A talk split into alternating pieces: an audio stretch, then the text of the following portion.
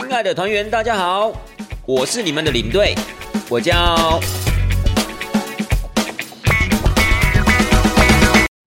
各位听众朋友们，大家好，欢迎收听带团这档事儿，我是领队。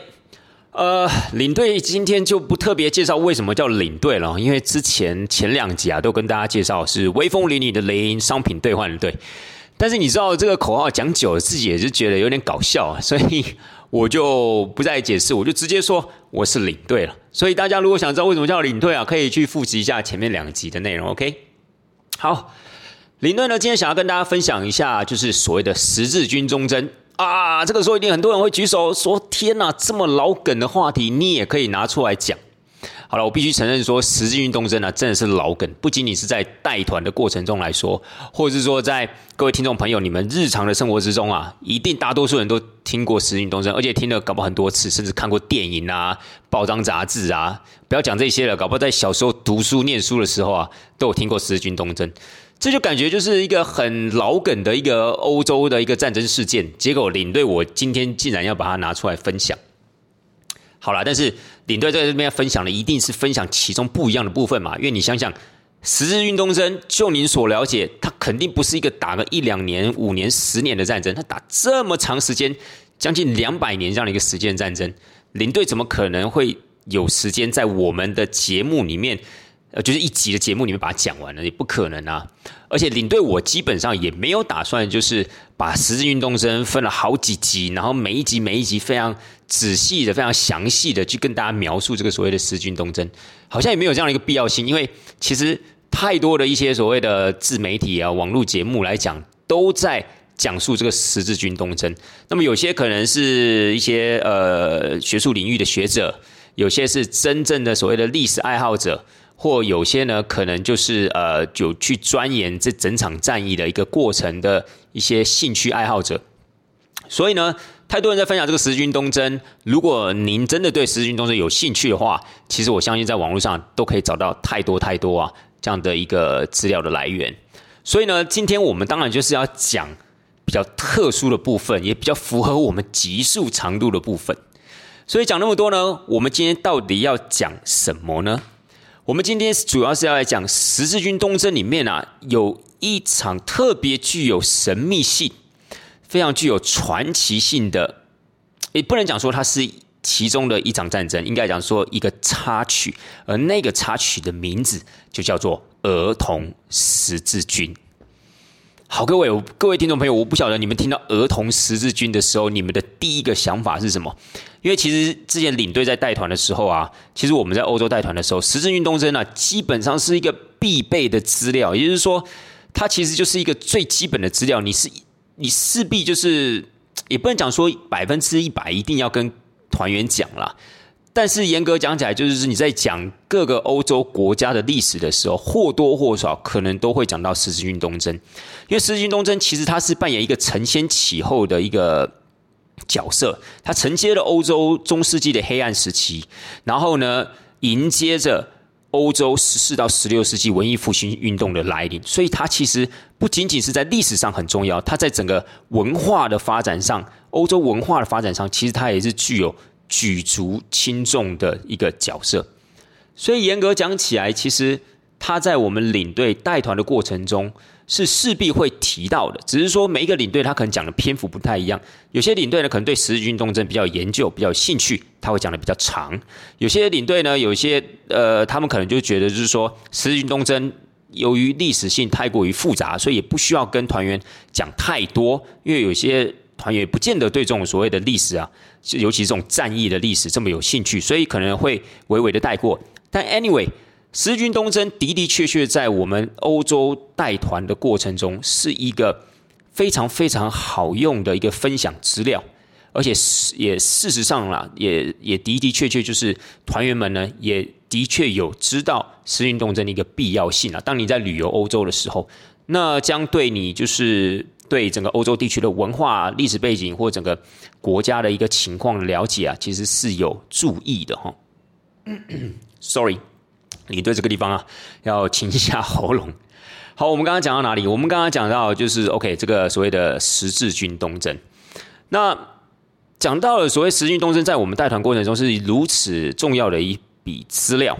那么现在跟大家讲一下，就是说十字军东征，其实我们刚才在节目一开始的时候，就跟各位听众朋友们讲说，其实对你们来说，十字军东征并不是一个非常非常陌生的一个名词，甚至有很多人搞不好也都很了解。好，对十字军东征可能都有基本的一个了解。但是我们因为要继续讲述在十字军东征里面一个特别的插曲，就是所谓这个儿童十字军，所以我个人领队个人我认为啊，其实我还是必须要把十字军东征的一些基本资料要先跟大家交代，这样大家在听领队等一下讲儿童十字军的时候，可能会比较容易进入状况，或比较对那样的一个时代背景啊，或是那样的一个时代氛围啊，会比较清楚。所以我们现在就来讲一下。十军东征的基本资料吧。好，十字军东征又有人称之为叫做十字军东侵。其实，在讲述一个历史事件，我们最主要就要了解就是它的时间、它的地理环境以及参与其中的角色。你对我个人认为，要分析一个历史事件，其实这三个点很重要。所以，我们就先看一下它的时间好了。其实，十字军东征呢，呃，基本上它是发生在西元的一零九六年到西元的一二九一年。哦，这个是属于大部分的学者啊所认同的一个时间的一个区间。那么这样一个区间，其实就是从西元的十一世纪末到西元十三世纪末了。所以用基本的算术算一下，你就知道大概是维持了两百年左右的时间。从一开始第一次十字军东征出发，到最后基督徒在整个近东地区的圣城，也就是所谓的阿卡圣城被。抢夺之后啊，也就大概是一二九一年那段时间做一个结束，所以整个时间点大概是落在两百年左右的时间。那这样的一个时代背景呢，其实就是落在欧洲所谓的中世纪。那为什么这场战役对欧洲不管是在历史上、文化上那么重要的原因，是因为它今天不仅仅是单一一个欧洲国家。对所谓的伊斯兰教徒作战，而是整个欧洲地区由教宗所倡导、由教宗所招募的这些所谓的欧洲联军，去到包括了近东，也就是所谓的在现在的以色列、叙利亚、黎巴嫩一带的所谓的近东地区，以及甚至包括了北非地区，去跟那些所谓的伊斯兰教信徒，也就是所谓的异教徒作战。所以那样的一个时间点呢？其实大概就是落在西元的十一世纪末到西元的十三世纪末，那这样的一个时间点，地理背景呢？那地理背景的话，其实最主要啊，它就是发生在。可能很多人都会认为说，十字军东征啊，它的一个战场应该就是放在欧洲，因为它是欧洲的战役嘛。但事实上，如果你真的去了解它的一个战事的一个状况的话，因为整个十字军东征啊，两百年的时间，史学家大部分认为是进行了八次正统的十字军东征，也就是八次出军啊，是师出有名的，而且呢是经过教宗的认可的，大概是八次。那么事实上，你会查到有些资料写九次，但第九次啊，通常把它列为第八次的延续。所以，我们一般来讲啊，是讲错八次的正统十字军东征。那这十字军东征，刚刚提到，大家可能以为战事战事的一个。发生地啊，可能都是在欧洲，但事实上不是哦。其实前面的四次大部分都是在所谓的近东地区，也就是地中海东岸。现在地中海东岸的那些国家，包括了黎巴嫩啊、部分的土耳其啊，还有所谓的以色列啊、叙利亚这些地区。所以你要知道，当时其实十字军东征打的名号就是我们要收复圣地耶路撒冷。所以在前面的四次十字军东征啊，基本上在打的都是刚才提到的。近东地区，以色列那些国家，那么很特别是，从十字军东征第五次、第六次、第七次、第八次开始啊，当时的欧洲联军就把整个的焦点啊聚集在所谓的埃及，也就是甚至在北非地带，所以战场甚至还有发生在非洲。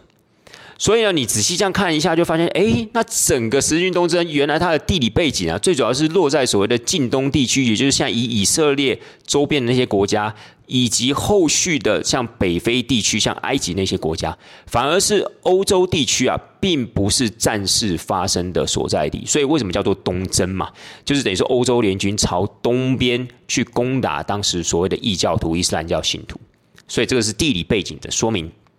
再来就是角色了。讲到角色，其实刚才啊，领队在描述时间跟地理环境的一个过程中，其实大概都已经跟大家提到所谓的伊斯兰教信徒，所谓的基督徒。所以呢，其实十字军东征里面最重要的两个角色就是基督徒跟伊斯兰教信徒啦。那么，当然，其实我觉得用这样的一个分别啊是比较清楚的。当然，你也可以说，在当时的伊斯兰教信徒里面，伊斯兰教其实是以宗教来做做一个怎么样，做一个区分嘛。所以在伊斯兰教信奉伊斯兰教信徒底下，可能有所谓的阿拉伯人啊、突厥人啊，哦，可能有这些所谓不同的民族。但是由于这样分给分类起来的话，可能在伊斯兰教信徒的部分还相对比较简单。但是如果你把它放在欧洲来说的话，基督徒里面有哪一些民族？你可以说有神圣罗马帝国，有当时的所谓的英格兰王国，或者有所谓的法兰西王国。那么这样讲起来，在欧洲地区可能就相对就复杂多了，因为不仅仅是这些君王，还有很多的世俗诸侯啊，也大多都有参与所谓的十字军东征。所以，我们姑且把它用宗教上面来分类，也就是所谓的基督徒攻打所谓的伊斯兰教信徒。我觉得这样整体的概念上面。各位听众朋友可能会相对的比较清楚，但是当然啦，如果你觉得你很有兴趣想要去研究的话，你可以再去针对细部的一个分类啊，去做一个更仔细的一个探讨。好了，整个十字军东征的背景，我们经由了时间、发生的地点以及所谓参与的角色，跟大家做一个简单的描述之后，我们现在就要跟大家讲一下发生在两百年之间这一个特别神秘、特别具有传奇色彩的十字军东征插曲。也是儿童十字军。好了，亲爱的听众朋友们，儿童十字军啊，听起来其实是还蛮温馨的，甚至可能很多人在不了解十字军东征的一个过程中啊，还会认为就是说，十字军呃儿童十字军是不是里面其中一个比较搞笑的部分，或是一个里面比较温馨的部分，然后用这种儿童十字军的一个过程呢，激励这种大人的士气，或是让大人呢觉得说啊，我们为了这群孩子，我们更要努力的去收复圣地耶路撒冷啊。我相信可能很多的听众朋友一开始啊，可能会有这样子的一个想法，因为毕竟，呃，儿童十字军大家并不是那么的清楚，可能有些人听过，但是可能很多人啊，都并不是非常了解。但事实上，儿童十字军其实它是一个非常非常。我个人认为啊，是相对比较负面、比较悲戚这样子的一个一个故事的主轴。那现在要跟大家来分享一下，其实十字军呃儿童十字军呢，它是落在第四次十字军东征跟第五次十字军东征之间。那么，其实，在整个十字军东征的过程中啊，第四次是一个转泪点，因为第四次很搞笑，就是呢，当时的欧洲联军其实是要帮助他们的兄弟姐妹，也就是所谓的东罗马帝国，去拿下当时。被伊斯兰教信徒掌握的耶路撒冷，可是第四次十运东征呢，整个欧洲联军呢就展现了一种醉翁之意不在酒这样子的一个这样的一个情绪，他反而没有帮助所谓的东罗马帝国去收复所谓的圣地耶路撒冷，他反而啊去把东罗马帝国啊给灭了，而且还把他们家给抄了，能抢的东西啊，能拿的东西啊，都把它拿走了，所以。严格讲起来，从一二零四年到一二六一年这段期间呢，东罗马帝国是短暂的灭亡的哦。所以第四呃第四次十军东征，其实，在现在欧洲人的一个心目中啊，也不用讲说现在欧洲人，在当时欧洲的社会里面，其实就弥漫一种很 很丢脸啊、很羞耻这样子的一个一个一个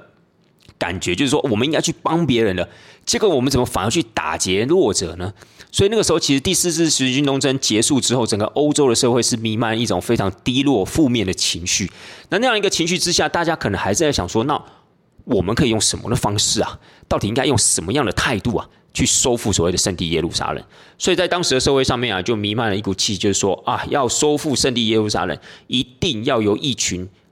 真正纯洁。真正就是没有道德上面瑕疵的一群人啊，才有机会有可能去收复圣地耶路撒冷。大家后来想一想，好像我都不符合这样的一个条件。好，听众朋友们也可以想一想，你是不是真的是如此纯洁、如此道德上无瑕疵的这样的人呢？后来想想，只有哪一种角色可以符合这样的一个条件啊？后来发现就只有孩子，也就是说儿童。所以儿童十字军就在这样的一个氛围之下给浮上台面了。但当时，其实，在整个欧洲社会里面，在儿童十字军部分有两个，呃，有两个脉络。第一个脉络呢，就是由法国人史蒂芬所带领的一批孩子；另外一个脉络呢，是在当时神圣罗马帝国由尼可拉斯这个人所带领的一群儿童十字军，就是当时在一二一二年，也就是第四次十字军东征到第五次十字军东征这过程中呢，有这两个主要的一个脉络。